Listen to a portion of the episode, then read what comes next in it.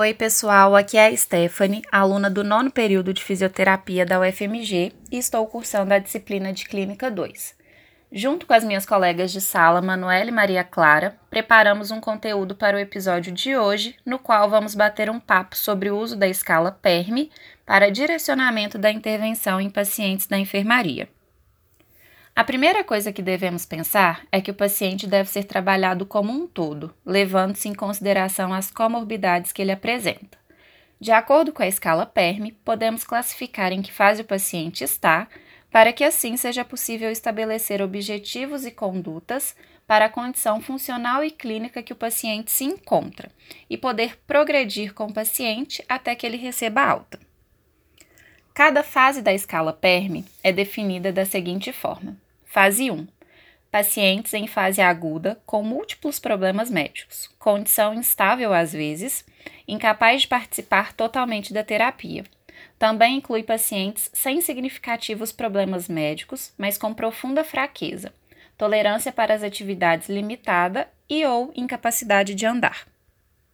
Fase 2. Pacientes em fase aguda ou subaguda, com vários problemas médicos, condição estável na maioria das vezes, capaz de participar melhor das atividades. Pacientes ainda fracos, mas capazes de ficar de pé, também têm tolerância limitada para atividades. Fase 3.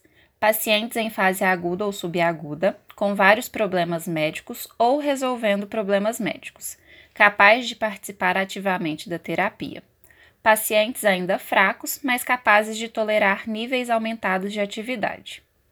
Fase 4 pacientes em uma fase subaguda que foram desmamados da ventilação mecânica, são capazes de participar ativamente da terapia e são pacientes que estão trabalhando para independência funcional e auto-hospitalar.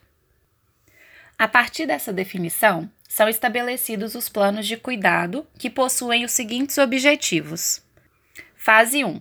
Ter o paciente sentado à beira da cama, sem apoio ou com assistência mínima, iniciar atividades em pé com andador e assistência e iniciar atividades de pré-caminhada se apropriado. Fase 2. Iniciar o treinamento de transferência com andador e iniciar a reeducação da caminhada com andador. Fase 3. Iniciar treinamento de transferência independente com andador e fornecer re reeducação para deambulação. Fase 4 promover independência para transferências e caminhadas e promover a independência do paciente e seus familiares com exercícios e programas de mobilidade. Para o paciente progredir para a próxima fase, ele deve cumprir os seguintes critérios. Na fase 1, o paciente segue comandos, o estado hemodinâmico é estável e ele tem uma oxigenação aceitável. O paciente fica em pé com andador e tolera atividades de pré-caminhada incluindo postura de pé total e deslocamento de peso nas pernas. Na fase 2, o paciente segue comandos, o estado hemodinâmico é estável e ele tem uma oxigenação aceitável. O paciente se transfere para a cadeira com andador e assistência e tolera reeducação de deambulação com andador e assistência em distância limitada. Como já falamos, o programa de intervenção do paciente vai ser baseado na fase em que ele se encontra e nos objetivos de cada fase. Mas para saber melhor como ele é estabelecido, você vai ter que ficar ligado nos próximos episódios. Espero que tenham gostado e até a próxima!